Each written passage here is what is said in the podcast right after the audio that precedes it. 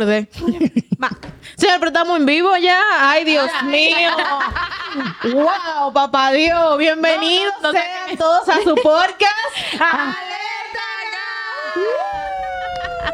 El team de nuevo juntos y por eso vamos a darle el privilegio de que se presente primero. Claro, aquí estoy. Llegué, Lourdes Aponte. Y verde. Uno más uno. No se divide. Por aquí está nuestra Aida García en el mismo canal. Cuente. la, la rubia. Claro que sí, la rubia más bella. Alasna García. Y por aquí Marisa del Rosario me voy a poner seria. Porque este tema lo amerita. No mentira. Amado, el no día podemos. de hoy nos vamos a transformar. Estamos transformados ya. Vamos a salir de nuestro cuerpo. Vamos a darle rapidito al mambo porque ese es un tema, ¿verdad? Picoso y que tiene, bueno, tiene sus detractores y tiene sus seguidores, por decirlo de una manera. Vamos a estar hablando del diezmo. Diezmos y ofrenda. No hay nadie... No con- lo quite el canal, quédese ahí. Ah, no se vaya, no abandone todavía. No hay nadie más propicio para que discutamos esto que la hermana Lourdes. Claro que sí. Porque primero, la hermana Lourdes tiene un máster en finanzas y digo primero porque sabe del dinero. Ya usted sabe. Segundo, una mujer bendecida. Y tercero, siempre diezma. Ay, Gloria. Entonces, Lourdes. Aquí toda de diez más. Aquí, aquí todo die- Yo- aquí- espérate que yo dije siempre diezmo. Ahorita dicen que yo diezmo veces. Estás poniendo tú misma en La misma evidencia. Nunca, mi amor. Entonces, lo primero que nosotros tenemos que hablar, porque la gente como que se llena en las redes. El diezmo tiene como gente como, como que dudan. Y es raro que hasta gente cristiana dude de si diezmo o no. El diezmo es obligado que hay que darlo. Nada es obligado en la vida realmente. Porque ni siquiera Dios. eh, Es el mismo Jesús que entregó su vida en una cruz por nosotros gratis, gratinonga, que no nos cuesta nada, nos obliga a aceptar eso. Entonces, realmente nada de lo que hay en la Biblia es obligatorio. Es un asunto del corazón y de que tú hayas recibido esa revelación. Yo siempre he dicho que el tema de diezmar tiene que ser revelado al corazón de la persona. Y tiene dos componentes. Tiene un componente de fe y, y un componente de, de- de confianza en la providencia de Dios. Y también tiene el otro componente de desprendimiento, que, que demuestra que tú tienes un corazón que no es avaro, porque es muy fácil diezmar cuando usted gana mil pesos. Pero no es fácil diezmar cuando usted gana cien mil. Cuando usted tiene que dar diez mil Picoso. de esos cien, tú dices, ¡ay, esto es mucho! Este es un carrito de chain. Es como que, es como que tú te acuerdas la película de, Raymond Pozo que, que dijo, Señor, te voy a dar lo que me saque del bolsillo. Y cuando sacó, sacó una papeleta ay, señor, te volví entró. Entonces, el diezmo es algo que para mí tiene que ser revelado. Eh, y también es bíblico, porque también he escuchado que hay personas que dicen que en el Nuevo Testamento ya el diezmo queda como que abolido porque lo vivimos en el Antiguo Testamento. Y yo pienso que sí, porque cuando nosotros vemos cómo funcionaba la iglesia primitiva después de que Jesús se fue eh, y los apóstoles continuaron la gran comisión, los, los iba a decir lo evangélico. Se los, cambió, no los sabemos. nuevos convertidos, dígase, la- la- las personas que aceptaban a Cristo, se unían a la comunidad y vendían todo lo que tenían y lo daban 100, no era 10, no, 100 a la iglesia y se quedaban todos viviendo juntos y eran toda una sola comunidad. Entonces, eh, ¿qué ustedes prefieren, el 10 o el 100? Bueno, pero lo que, entonces, Lourdes, para ir aclarando, tú sabes, porque, ajá, el diezmo, el no dar el diezmo no es un pecado. O es un pecado. Bueno, eh, en la lista de pecados de los que no van para el cielo, no aparece el que no diezma. El tacaño. No aparece el que no diezma. Pero sí aparecen los ávaros. Ok. Entonces, si tú no diezmas porque tú tienes tu corazón todo avaricioso y eres una gente tacaña que guarda, que no confía, entonces yo creo que el no diezmar es una es como un síntoma de algo más profundo en el corazón del creyente. Mm, Y también otra cosa que le pasa mucho a la gente es, y sobre todo al cristiano, yo, yo, yo puedo entender que un no creyente no entienda esto, porque es válido. Pero el que es creyente que no entienda esto puede ser por una razón de que no separe el dinero del pastor. Ay. ¿Cómo así? Ojo, claro. Escucha aquí. palabra, Escucha ciencia, cuando tú no, no aprendiste a separar el diezmo de la figura del pastor, te va a doler eso. Porque lo primero que tú piensas es, no, esto es para el pastor eh, comprarse cosas o... o- Mira, se compró una jipeta se compró con una jipeta nueva, mira, mira, mira la casota que tiene. Mira los zapatos, los brillositos que están. Ay, la cartera de la pastora. parece- La cartera de la pastora. Ay, la cartera ahora se puso rubia. Ay, ay, ay, ay. Y le duele. Con los porque- 10 mil que dice, hizo su Entonces, cuando nosotros no aprendemos a separar el diezmo de las figuras de las figuras de los pastores, nos va a doler. Nosotros tenemos que seguir viendo a Dios. Una vez escuché a un pastor, a nuestros pastores que son cobertura en Estados Unidos, Centro Cristiano Renacer, que él dice que Dios tiene un banco, tiene una cuenta bancaria y esa cuenta bancaria son los bolsillos de sus hijos. Y cuando él necesita bendecir a alguien, va y retira de los bolsillos de sus hijos para bendecir a otro hijo. Entonces, está bien establecido en la palabra que el ministro que dedica su vida a ministrar, a trabajar para la obra de Dios, que se levanta de madrugada a orar por usted, que está ahí escuchándole todo su guay, guay, guay, de todos los años que usted tiene en la iglesia, dándole dolor de cabeza a esos pastores, ¿cómo le va a doler diezmar, varón? Pero Lourdes, vamos ahí porque ahí hay varios elementos, ¿verdad? Yo poniéndome en la posición de una persona que no diezma, que no es mi caso. Ojo, Un caso hipotético. Es un caso hipotético porque eh, justamente estábamos en un live y estábamos hablando de, de este tema. De, y hay la primera separación que quiero hacer es la siguiente. Si tú estás en la iglesia ya, ¿verdad? Y tú dices que el Señor no te ha revelado eso porque tú entiendes que, que no puedes separar que el pastor lo use, eso a mí no me da como en la cabeza porque tú a ese pastor le pides que ore por ti, pero te parece que un ladrón. Porque si tú estás diciendo que él coge el dinero, ¿verdad? Y tú entiendes que no es lo correcto, él está haciendo lo malo. Porque si tú conoces la palabra y los levitas, por ejemplo, el Señor le dijo, no te entregó heredad, pero del- vivían Exacto. de los diezmos que le daba el pueblo. Correcto. Entonces, si yo no puedo hacer la separación para el dinero, yo no debería hacer la separación para la guianza espiritual. Porque una persona que me esté guiando espiritualmente hacer algo que no es correcto, yo no tengo que poner mi fe, no mi fe, no tengo que poner mi vida espiritual, exponerla a una gente así. O sea, que es una hipocresía que una gente cristiana diga que al Señor no le ha revelado, cristiana no, que una persona que se congrega en un sitio diga que el Señor no le ha revelado el diezmar, pero el Señor sí te ha revelado y a llorarle al pastor y decirle, mira, ore por mí, Eso sí que te mi lo marido revela- está mal". eso sí. Eso te lo revela muy bien. Eso, claro, te, eso te lo pone ahí preciso. Entonces, para una persona de la iglesia, para mí no vale, pero las personas que están fuera, ¿verdad? Que, que lo ven y hasta lo critican. De verdad, las personas que tienen que diezmar ni siquiera son los que visitan la iglesia. No se supone que son los que son miembros ya establecidos, que se le exhorta a que haga este tipo de, de inversión. No inversión, porque esa palabra también me parece que no debe asociarse, pero este tipo de, disciplina se puede decir económica. No sé de ni cómo ponerlo. De obediencia. De obediencia a la palabra. Es que el diezmo también viene por una obediencia de tu corazón. Si una persona está dando opiniones en la fe, acuérdense que cuando nosotros venimos a Cristo, venimos, eh, la mayoría de las personas, eh, hecho tira, recomendado para hilacha. En lo último que tú estás pensando es en, cuarto. Tú lo que tienes es un bobo grande en tu vida, con muchísimos temas, muchísimas situaciones, que Dios va a comenzar a, a trabajar en ti. O sea, a fuerza de amarte. El amor de Dios va a comenzar a restaurar cosas en nosotros. Y yo creo que Dios mismo en su momento también comienza a poner, a poner ese sentir. Por ejemplo, pensemos en la mujer que derramó el perfume de alabastro a los pies de Cristo. La Biblia, Jesús dijo en ese momento cuando Judas eh, dijo, ay, pero ¿y ese desperdicio que esta mujer acaba de hacer aquí? Eso debíamos haberlo vendido para dárselo a los pobres. Jesús le dijo, los pobres siempre lo van a tener con ustedes, pero esta mujer ha hecho lo que tú no hiciste. Yo entré aquí y nadie me lavó los pies. Y entonces el agradecimiento que hay en el corazón de una persona que, que se ha dejado amar por Dios produce ese desprendimiento. Entonces yo no lo veo como una obligación ni... O sea, para mí, a mí no me gustan como las etiquetas. Si ya tú estás aquí, tú debes hacer esto. Si ya tú estás aquí, es que el, el crecimiento espiritual de una persona es, es como de cada uno. Claro. El que más amó, al que más se le perdonó, mayor amor muestra. Y diezmar es una muestra de amor y fidelidad a Dios. Entonces, si es así, ustedes tienen algún tipo, tiempo de exposición, tienen algún tipo de testimonio en donde el Señor haya tratado, y digo el Señor porque como tú bien dices, es algo que no debe pasar porque en el altar simplemente me lo digan, sino que ciertamente el Señor ponga el sentir en ti. ¿Tienen algún testimonio respecto a no diezmé y me pasó, o diezmé y me pasó, ofrendé y me pasó? Bueno, yo más que un testimonio, yo diría que para mí es importante porque número uno, tú tienes que revisar por qué te duele darlo.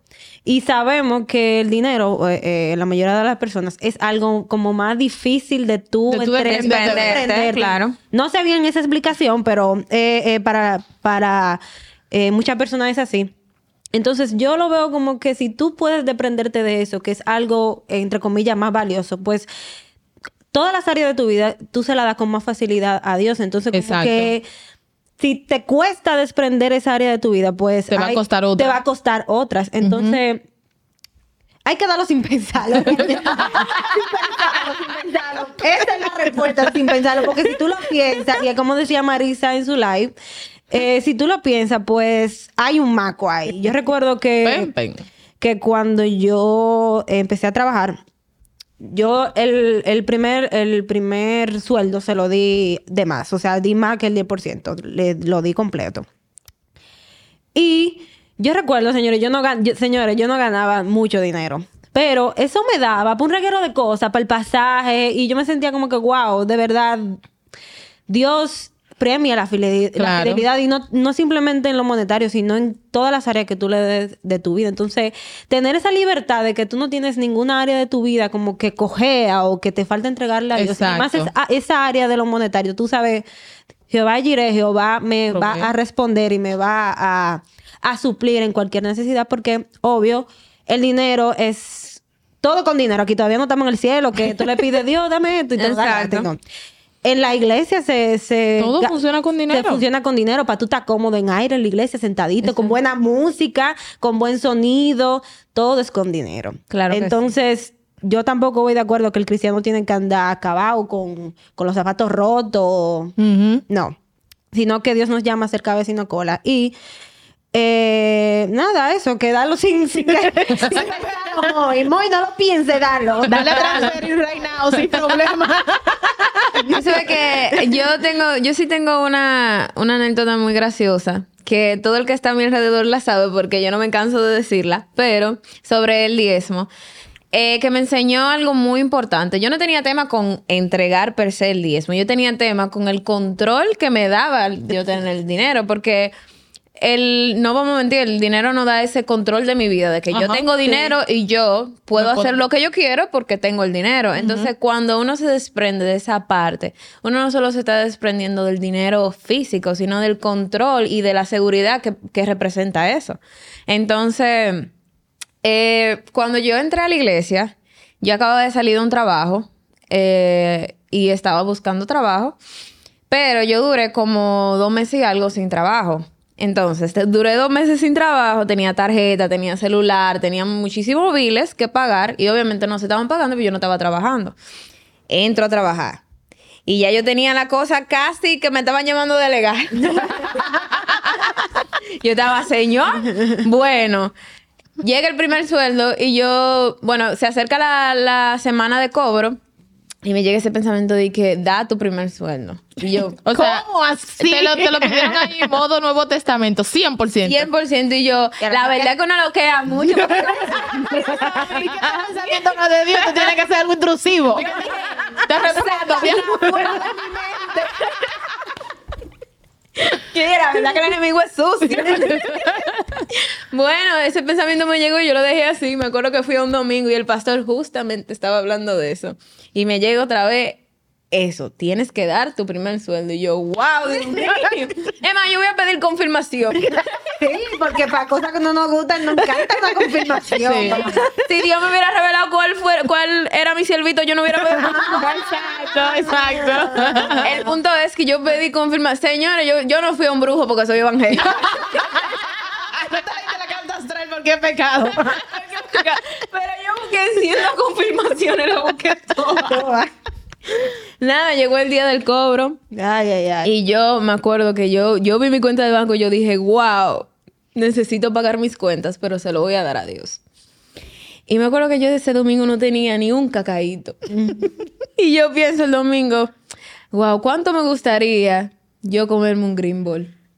Y me, y me acuerdo que ese domingo, después del culto, viene la señora Marisa y me dice, ah, yo como que quiero comer green ball.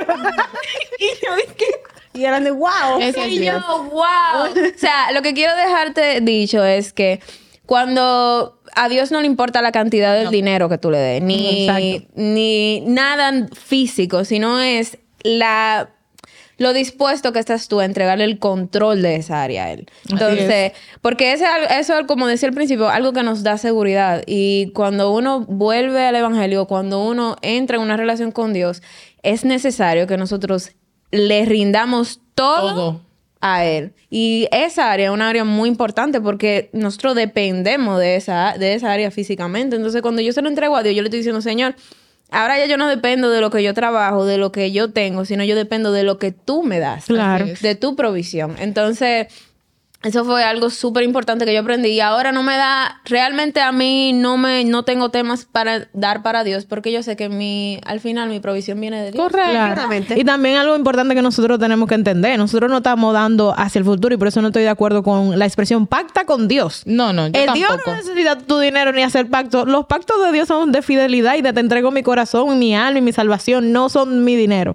Eh, pero el pactar con Dios a nivel de, como dicen las chicas, de entregarle las riendas de todo mi vida y sobre todo de darle gracias a Dios porque usted está dando lo que Dios ya, le dio. O sea, exacto. básicamente usted le debe a Dios. ¿Cómo usted puede pactar, ¿Cómo usted puede pactar con alguien que yo le debe?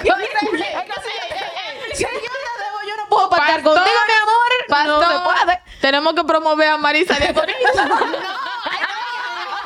No, no. Con esa Pero, exégesis bíblica que tú acabas de hacer. pero es verdad. O sea, yo no puedo pactar con una gente que yo le debo. Exacto. Y una gente que ya me dio un avance de un trabajo. Ay, sí, yo voy dando al cliente. Mira, yo quiero pactar contigo. Porque no, no se puede. Entonces, somos. nosotros tenemos que hacer esto por gracias a Dios. Porque ya me dio. Y voy a dar un pequeño testimonio. Yo tengo mucho testimonio respecto al darle a Dios. Porque yo, eh, como decía en un live que hice en TikTok, Claro. Eh, desde el 2018, noviembre, yo no tengo un trabajo dependiendo de nadie. Salgo y, y soy emprendedora y ahora soy empresaria porque ya lo de emprendedurismo lo, lo dejamos, ¿verdad? Y tenemos mi empresa, gracias a Dios, Gloria. eh, caminando. Aleluya. Amén.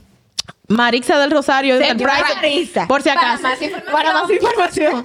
El caso es que tengo mucho testimonio de eso porque tengo todo este tiempo que no trabajo de manera eh, formal para alguien y nunca he dejado ni de diezmar, ni nunca he dejado de tener mis necesidades cubiertas, con la baja, con la alta.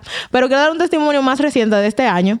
Primero, eh, que nosotros hicimos como una lista de, en, en el año pasado, Ajá. una lista de witches, um, O deseos. sea, cosas que... Ajá. Exactamente. Entonces, de una de las cosas que yo puse era el yo quiero tener una estabilidad financiera que me permita que mi hermana que se iba a Estados Unidos pueda como irse tranquila y que aquí estamos todo cubierto. El caso es que voy, que tengo la oportunidad muy fortuita de conocer un cliente importante, un proyecto importante y Una grachita. cuando iba en el camino, primero yo estaba súper nerviosa porque una gente súper conocida y como que uno estaba, tú sabes, como que ¿qué le voy a ofrecer yo a este? Si yo no, o sea, la mente, uno loqueando. le escribo a mi pastor, le digo, pastor, voy para esta reunión y el pastor, mi amor. Como chula. siempre, dándome amor, tú sabes. No, usted puede, porque usted sabe, usted es una gente de verdad que usted lo puede hacer. Bueno, cuando voy en el camino, yo recibo una palabra del Señor que decía que te va a costar, pero tú lo vas a lograr. Pues ya yo voy más tranquila, porque el Señor no va a ser fácil, pero lo vamos a lograr. El caso es que ahí mismo también me pasa un pensamiento intrusivo, como dice, como diría las me pasa un pensamiento de que el, lo primero que tú cobres con este cliente, tú se lo vas a dar a Dios. Y Marisa, Y tú dices, ay, no. Y yo, no, no, sí, no, y Lourdes ni sabía esto. Me yo estoy enterando ahora. dije, está bien, porque yo lo he hecho eso. Nosotros, de hecho, desde la consultora hemos dado primicia de lo Sí. primero que hacemos en enero. Esto es algo que no es nuevo, pero yo no sabía la cantidad que yo iba a pactar. Yo dije que sí, porque yo pensaba que yo le iba a cobrar a ese cliente una cosita así. Vamos de camino y me dice mi prima que me asesoró, Elena del Rosario, me asesoró sobre qué cobrar. Y cuando yo vi al mundo, yo le dije, Elena, eso es demasiado. Eso es lo que tú le vas a hacer porque es lo que tú haces mucho. Yo le dejé que ella negociara. El hombre aceptó. Cuando me da el primer pago, voy yo a cumplir con el señor, a transferir. Cuando yo vi el monto, Te dio, te dio. yo dije, ay, señor, primero. y comencé a calcular todas las cosas que podría hacer con ese Que dije, ay, señor, pero yo no puedo deshacer esta palabra. Y me quedé. Quisiera volver atrás. Mi amor, y en dos tiempos hice control, mi amor, y send. Y, mandé. Y cuando lo mandé al pastor, el pastor dijo, hermana, esto es algo de, de- Porque estábamos con lo de la, la- la- el aula para los niños. Usted está donando tal cosa. Yo, no, no, pastor, tranquilo, eso es una cosita. Una grosita. Pero mira, mi corazón hizo así, se arrugó cuando yo vi ese monto. Porque lo que yo pensaba, como decía Lourdes, no es lo mismo dar de mil que dar de diez mil. El caso es, doy mi, mi primicia. Ya Exacto, porque eso. eso. Eso, eso, es una ofrenda de primicia. Exactamente. Que también eso, es algo bíblico. Una ofrenda de primicia. Pues, mi amor, estos aretes se me están yendo. El caso es que eh, solamente cobré un solo mes con ese monto. Para el siguiente me dice mi prima, esto es demasiado trabajo lo que tú vas a hacer, hay que subirle. Marisa. Y yo digo, ok, ¿qué, qué hacemos? El doble de lo que yo había facturado la primera vez. Yo le dije otra vez, ¿tú estás segura? Me dijo, claro que sí. Y ese proyecto duró unos meses que nos ayudó a mí, a, a todas las personas que estuvo involucradas en ese proyecto, nos permitió ser bendecidos, bendecir la iglesia. Y yo ni me acordé nunca más hasta el día de hoy que yo había dado el primer sueldo. No me hizo falta, no mendigué, me sobró y dio. Y esto es algo que nadie me dijo que lo hiciera. O sea, el Señor lo trató conmigo. Me costó en un momento, porque hay que ser humano y no vamos a decir que nosotros no nos pasa por la mente no, darlo.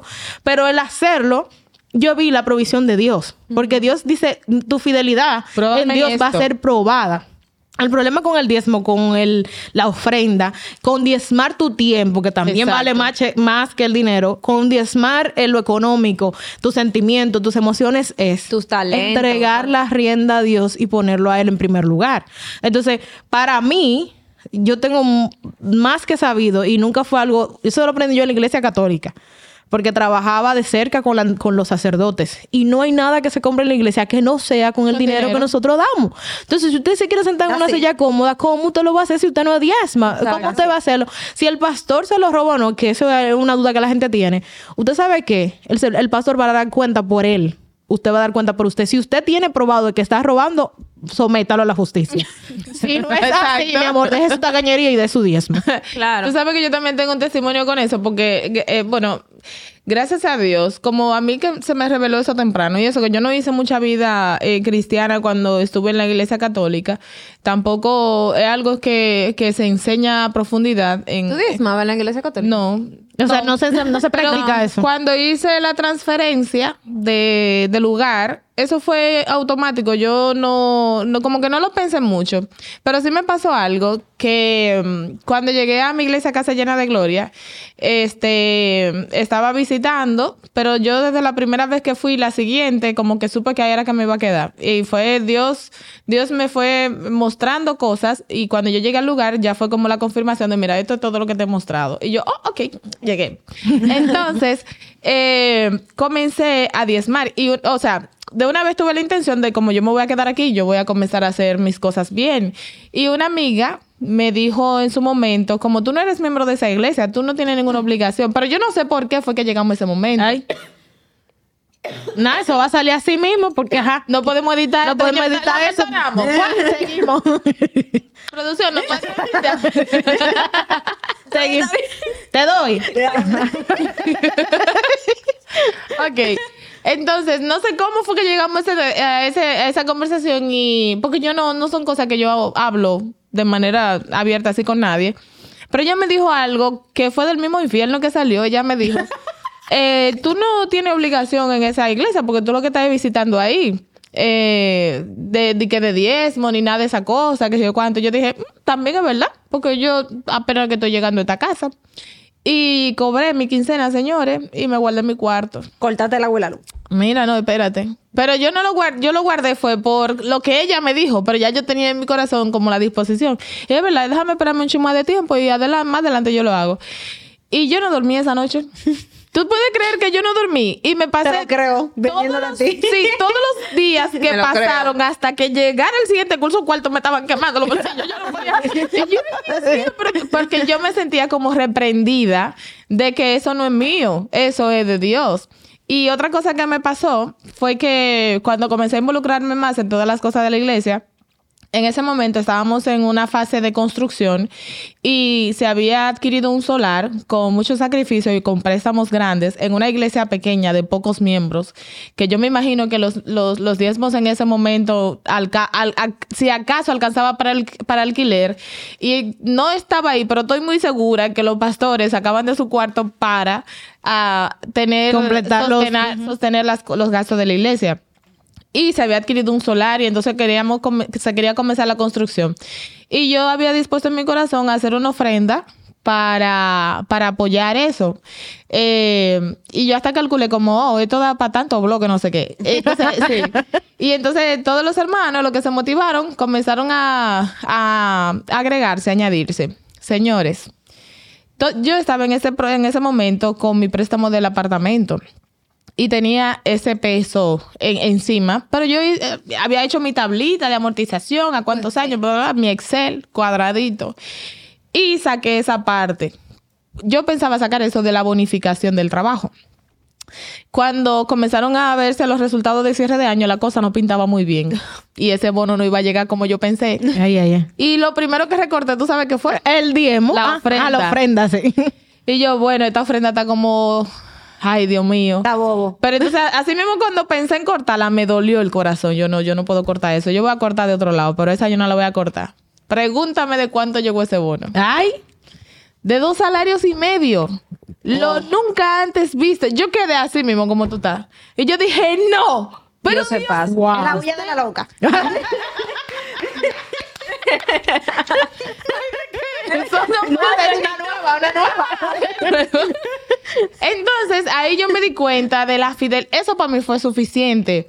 Si yo tenía una mínima duda, ahí se me cerraron todas las dudas. Señores, Dios no necesita nuestro dinero.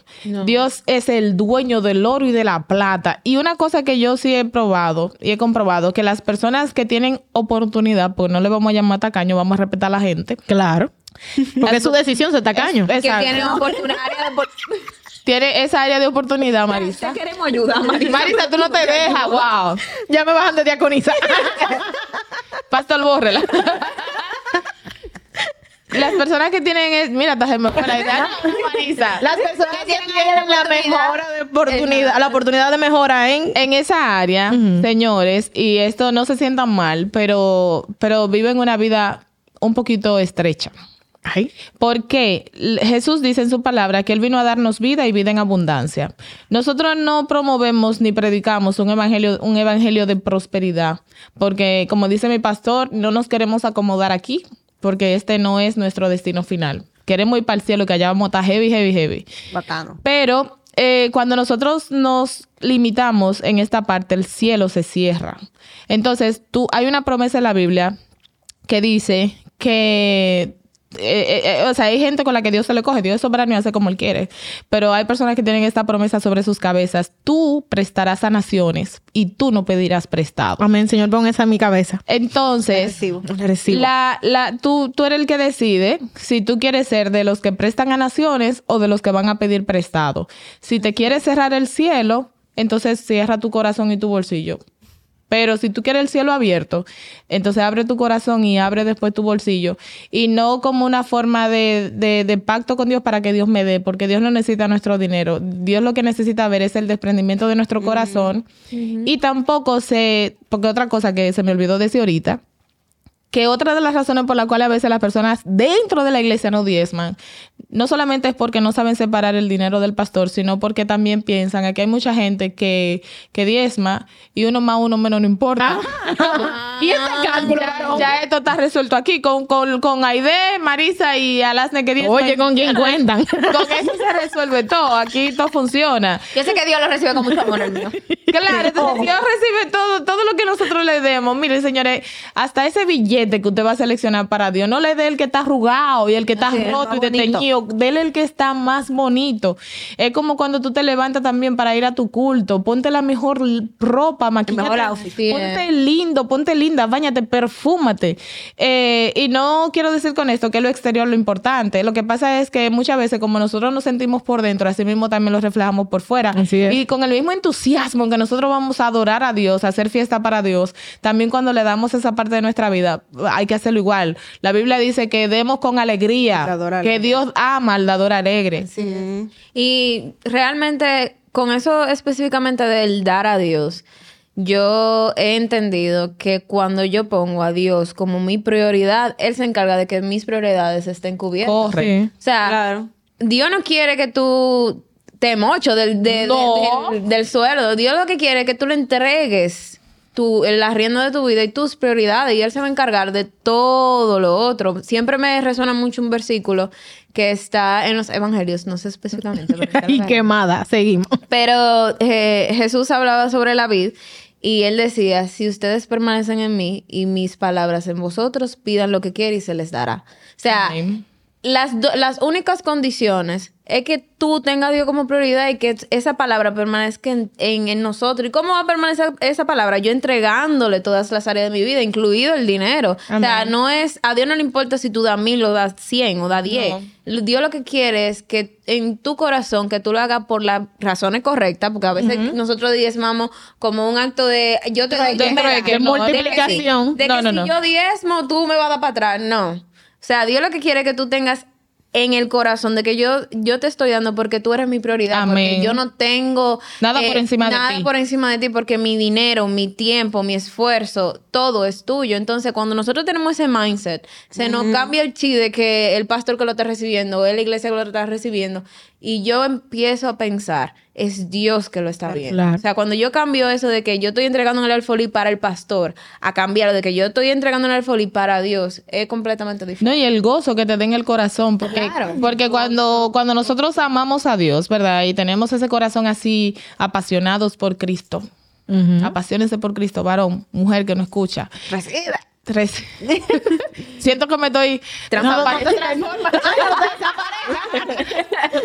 Yo siento que me estoy desapareciendo. Está sudando. Eso es, la gente, eso es cuando te toca 10 más que dicen así los varones. Miren, cuando nosotros tenemos un corazón apasionado por Cristo, eso no nos pesa, no nos cuesta. Y vuelvo y doy el ejemplo de la mujer que derramó el alabastro de perfume sobre los pies de Cristo. O sea, Dios dejó todo por nosotros. Jesús estaba feliz, cómodo, tranquilo en su trono. Y por amor, Él decidió no vivir sin nosotros y nos vino a rescatar. Entonces, si tu alma vale más que la ropa, que el vestido, que el oro y de la plata, ¿por qué nos duele tanto diezmar? ¿Por qué? Otra cosa también que veo que que digo yo juzgando, ¿verdad? Aquí desde, desde afuera. Exacto. Porque pasa que a veces nosotros, en la mala administración financiera que tenemos en nuestra vida, nos envolvemos en situaciones que luego no nos alcanza el dinero para nuestro diario vivir y lo primero que recordamos es el diezmo.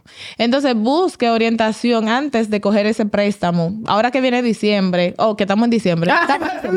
Volvió. ¿Cómo es? ¿Cómo es? ¿Dónde estamos? Estamos en primero de diciembre hoy. Felicidades. Usted entenderá de qué se trata este, este disturbio. Miren, en diciembre comienzan todos los bancos a llamarlo. De la tarjeta de crédito. Usted tiene un préstamo, un préstamo Preaprobado. eh, con desembolso automático, que no sé qué. No caigan en esos ganchos. En diciembre eh, la inflación sube muchísimo, los precios son inflados. eh, los Black Friday, lo, aquí la técnica que usan la- la- las tiendas es eh, inflarte los precios unos meses antes para luego darte un super, hiper, mega descuento. Lo hacen progresivo, tú no te das cuenta. Este sistema está diseñado para que nosotros no tengamos paz ni libertad financiera. Entonces, la las vanidades, eh, la vanagloria de la vida, los deseos de los ojos, Dios es tu proveedor y, y- y yo estoy segura que hasta ahora, aquí, hasta este momento, tú, creyente que escucha nada te ha faltado. Entonces, termina de confiar en Dios en esa área y ya no te metes más lío, viejo, que Dios quiere que tú duermas tranquilo. La Biblia dice que a nadie le debamos nada. Si usted debe, pague. Y si ya debe mucho, no coja más. Exacto, de esos y organícese. Dios. No podemos cerrar este episodio, chicas, sin hablar de un tema incómodo dentro del- de la parte del diezmo. En este live que estaba haciendo en TikTok, me escribe una muchacha un testimonio de que fue a una iglesia X y cuando ya se iba a ser miembro de la iglesia, ellos le daban una lista. Ella tenía que firmar algo, como no sé. No sé si era un club que estaba agregándose, pero cada iglesia con sus reglas. Ojo. No, no, no, no metemos No cosas. nos no metemos en eso, pero No. esa iglesia tiene como regla que usted reciba como las normativas de esa iglesia y dentro de las normativas de esa iglesia había una solicitud de que usted tenía que presentar la carta de su trabajo con su sueldo. Un testimonio que me hicieron real en TikTok. Entonces, Ojo. Ciertamente hay un grupo de personas que toman el diezmo como si fuera parte central de su prédica, ¿verdad? Y también de la manera de relacionarse con Dios, que muchas veces le hacen daño a aquellos creyentes o creyentes nuevos, porque si usted está adentro, pida la revelación, como tú lo decías, o sea, pídale que el Señor lo mueva. Pero el que está afuera, que teme meterse en una iglesia, que teme acercarse a Dios, porque entiende que lo van a exprimir y que lo van a drenar con lo económico, es por ese tipo de, de acciones, en donde, ¿cómo te van a pedir una carta de tu sueldo para calcularte el diezmo si tú lo das o no? Porque eso es como tú decías, es un acto que tiene que ser un acto de voluntario. es un acto de fe. ¿Qué le podemos decir a esos pastores, líderes y demás que mandan a pactar con Dios a través del diezmo y que ponen esto como si fuera una revelación bíblica. Te va a llevar para-. Una revelación bíblica para salvarse. Y ojo, y la otra cosa es, Lourdes, y chicas, eh, se me acaba de dar la idea, wow, me disocié. Pero Ok. volviendo a decir, ah, ok. La- Eh, estas personas que tienen esta manera, ¿verdad? Tan fuerte, ¿verdad? De, de- de hablar, pero también están esta parte de la manutención del altar. O sea, bíblicamente ya hemos hablado de que sí, que el que trabaja en el altar coma de él, pero no hay ningún tipo de regla. O sea, la, la persona puede tomar el 100 de lo que está ahí, hay 50, el 20. ¿Cuál es la regla de eso? O sea, ¿cuánto que el pastor puede coger o no de los diezmos? Vamos a ir por parte. Primero, el, el asunto de, lo De que la dijiste carta de mi amor. trabajo. Maron, el diablo se lo va a llevar. Te va a llevar. I'm sorry, I'm sorry, I'm sorry. Yo creo que ya esos son extremos, señor. El diezmo tiene que dejársele a la, a la, al, al crecimiento espiritual del- de, la persona. Y es un acto de fe. Voluntario. Y es voluntario y no es obligatorio. Claro, Dios lo demanda. Y, pero Dios es que le va a pedir la cuenta a la gente que lo haga o que no lo haga. Eh, yo no estoy de acuerdo con la, con la, esta doctrina, este, esta forma de predicar de prosperidad, de pacto, de no sé qué. Mientras más grande su ofrenda, su ofrenda, mayor será su milagro. Sin embargo, no deja de ser cierto. ¿Por qué? Porque hay un misterio espiritual ahí de cuando tú, otra vez, cuando tú haces esto con una intención correcta de tu corazón, es que el cielo se te abre. Porque yo lo he probado en, algunas, en algunos momentos de mi vida. Sin embargo, yo no estoy en una iglesia donde esa sea la, la predicación. Esa no es la predicación. Es cierto, pero nosotros no podemos tratar a Dios como que es un banco donde yo Un multinivel. pongo un, un- un certificado financiero y recibo Amway. intereses para atrás. No es así.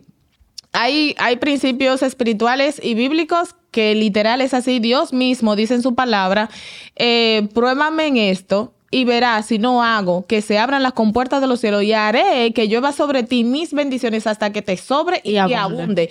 Y no obstante eso, dice, y voy a reprender por ti.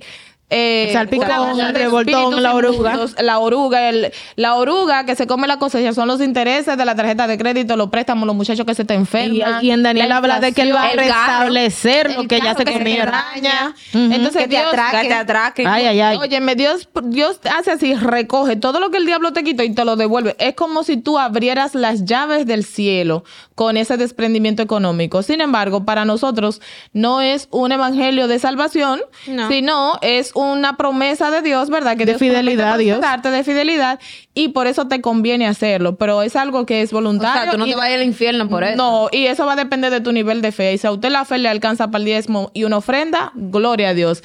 Si nada más le, le alcanza su fe para una ofrenda voluntaria de tiempo en tiempo, gloria a Dios. Así van a ser sus bendiciones, de tiempo en tiempo y viceversa. Y entonces, si ya nosotros decidimos que vamos a diezmar, estamos dentro de la iglesia, ¿cuál es la manera correcta? O sea, yo agarro mi descuento todos mis la gastos y saco el pregunta. 10. Excelente o pregunta, yo saco el 10 de lo que yo tengo de mi salario o yo saco el 10 de lo que me depositan en mi cuenta. Tres formas Escucha diferentes. ciencia. Escucha ciencia y coge tu calculadora. Ok. Tú que te estás descontando la renta, el pasaje y la comida, salón. el salón, El chein. uñas, Ay. el chein y después de lo que de lo que tú ahorras es que le dé el día a Dios. Abusador. No. Va a seguir. La- el diezmo es el 10% de tus primicias. O sea, Guap. es Lo que está ahí en la que cuenta, tú usted le bajas el 10. recibe, usted le tiene que dar el 10 a Dios. Así que si tú no lo estás haciendo de esa it. manera, no creas que está haciendo nada. Y con el 90, entonces la renta, la luz, el carrito de Chein, Te el salón, te va a dar. Sí, te va a dar. Te va a dar ¿Tú y va a dar? Porque Dios va a hacer que los muchachos se te enfermen menos. Porque Jehová Rafa va a tener su mano sobre ti. Y te van a regalar ropa. Y te va a dar Ay, sí. sanidad. Y va a comenzar a mover a gente para que te regale No, y yo soy testimonio de eso. Yo creo que lo compartí. Discúlpeme que te interrumpa, pero me acabo de acordar testimonios muchos que tuve en ese tiempo de no tener trabajo fijo y que todavía no tenía lo de mi empresa. Y mucha gente cercana a mí es testigo que a mí me llegaban saco de maquillaje, Eso es de verdad. ropa, Yo soy de computadora, de celular y no de cualquier ropa, ni cualquier maquillaje, el maquillaje que a mí me gustaba, bueno y de calidad, o sea que y nunca Y dejé de diezmar. marca. Ay, No, dije la China, palabra incluso perdón. celular y, y computadora nueva. O sea, yo vi la provisión de Dios durante Gloria. todo ese tiempo que no podía tener. Señores, yo he ingreso. escuchado testimonio de gente que, que hacen este, este sacrificio. No, esto hay que dárselo a Dios. Y Dios le paga deuda. No me pregunte cómo, pero le sí, escuchado deuda eso. del sistema. Yo escuché un testimonio de un muchacho Bueno, que... al el- pastor al le pasó pastor. Ah, El Sí, pastor él lo da dijo, ese "Segura, usted revisa. a ver". revisa bien. Y la, y la muchacha del banco, no hay nada. Más bueno que así. Entonces, chicas, vamos Entonces, a. el otro punto que decías de que, de que el pastor, los pastores coman del altar. Mira, hay un versículo bíblico que tú lo mencionaste ahorita, que está en el Antiguo Testamento, de que Dios promete a la tribu de Leví de que ellos no van a tener herencia. Cuando se repartió la, la, la, heredad. tierras, la heredad al pueblo de Israel, todas las tribus tocaron algo, excepto la tribu de Leví, que eran los sacerdotes, estaban al servicio de Dios. Dios los dejó sin herencia de la tierra, porque ellos, se- es como que ellos son los empleados de Dios y quienes le va a pagar es Dios directamente. Entonces, hay un versículo que lo tengo por aquí, ojalá y que no se me haya ido, oh my gosh. Oh Señor, está en Deuteronomio, donde el Señor le dice a, a ellos, a ti te he reservado, perdón, está en números, número 18, 21, dice, a los hijos de Leví les he dado como herencia por su ministerio todos los diezmos de Israel, ya que ellos sirven en el ministerio del tabernáculo de reuniones.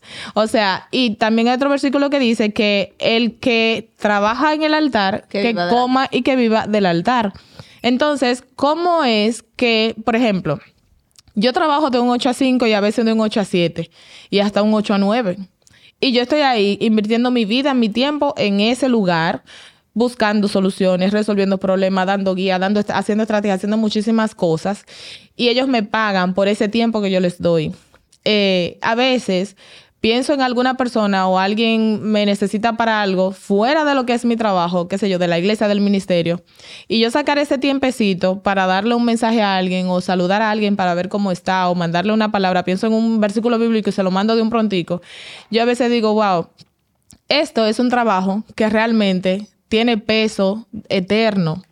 Yo paso todas estas horas aquí haciendo cosas seculares para que alguien más sea beneficiado de alguna forma u otra, ¿verdad? Mis jefes económicamente y, lo- y las personas que usan nuestro producto en su salud también son beneficiados en, en su vida.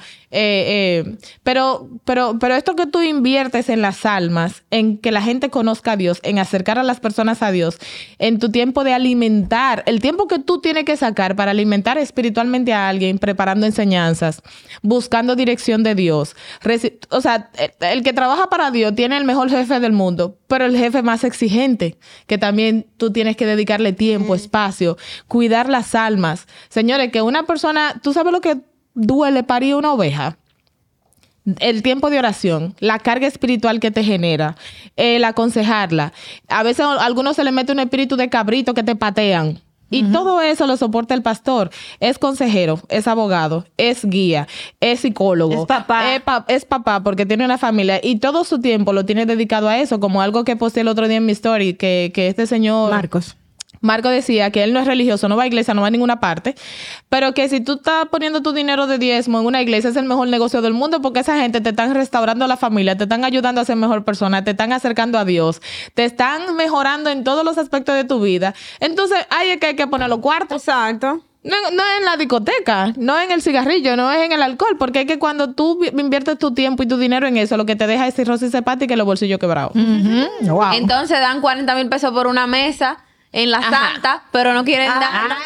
No quieren diezmar. Escucha Exacto. profundidad y ciencia. Entonces, en conclusión, el pastor tiene la libertad de coger 100 y ser no- consciente de coger 50. No, porque acuérdate, digo, yo no sé el 100 o el 50. Acuérdate que la iglesia tiene gastos que también Claro. salen de ahí. Claro. La Eso va a agua. depender, exacto, eso va a depender de cómo sean los gastos operativos de la casa. Eh, ¿Cuánto tú pagas de renta? Tú pagas préstamo, tú pagas luz, tú tienes que pagar a veces empleados ah, o personas que se dedican también junto con el pastor 100% a administrar, porque también el trabajo de pastorado es una carga grande necesita gente alrededor que le colabore y también esas personas se ayudan. También hay personas con necesidad dentro de la iglesia que de lo mismo que se genera ahí, Se le- eh, se le ayuda. Claro. Nosotros no Las sabemos Dorcas, cuántas recetas los pastores han comprado, por ejemplo. Nosotros no sabemos cuántas compras de supermercado han pagado a hermanos con necesidad, que, que no, no lo sabe todo el mundo, pero también sale de ahí. Al final, me da tres pitos y cinco tamboras lo que el pastor haga con el diezmo. Eso para mí, Ya yo se lo doy a Dios. Exacto. Porque Dios me ha restaurado, porque Dios me ha amado, porque me ha salvado. Y es un acto de fe y de gratitud en mi corazón por el Dios que me amó.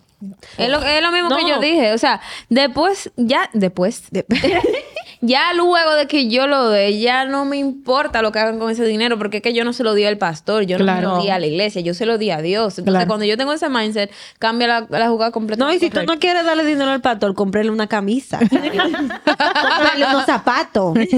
cómprele una cartera a la pastora, pero no deje de diezmar. No, o, o haga lo siguiente. Lleve la, la silla plástica que hacen en la iglesia, la mesa que hay que comprar, la puerta, cómprela usted. Llévela. Ay, ahora que ustedes dicen eso, no, aire. no no puede escapar ninguno de los solo espiriticos que andan por ahí confundiendo a la gente. Hay otro grupito que dice, no, yo no diezmo, pero ese dinero que yo saco del diezmo lo, ha- lo uso. Se lo doy a los pobres. Lo- ajá, se lo doy a los pobres. Y sigue más. Te sigue- va a llevar el día- Mira. Jesús le dijo a Judas, oye Judas, a esta gente pobre tú siempre la vas a tener, pero a mí tú no me vas a tener siempre. Deja que esa mujer derrame su perfume a mis pies porque yo la voy a bendecir aún más. Entonces sigue dándoselo a los pobres y por pobreza te va a llevar. No, y que esos son actos de servicio, de caridad. Hacerlo, pero otra no cosa. puedes quitarle la parte que le corresponde a Dios para dárselo a los pobres. Haz tus actos de servicio y caridad aparte de lo que le, le- le corresponde a Dios. Claro, Al ya. César lo del César y, a Dios, lo que, es de Dios. Usted tiene duda en la administración de su iglesia o de la iglesia que usted se quiere congregar, siéntase en la libertad de aplicar la ley 122-05 sobre instituciones no, no gubernamentales que dice que toda institución que recibe dinero donado tiene que reportar, Sí, tiene que tener una contabilidad organizada. Sí. Si usted cree que hay disturbio, usted tiene toda la libertad y el derecho de decirle, pastor, te enséñame los libros. Ajá. Yo quiero saber en qué se gastó mi diezmo del año la pasado.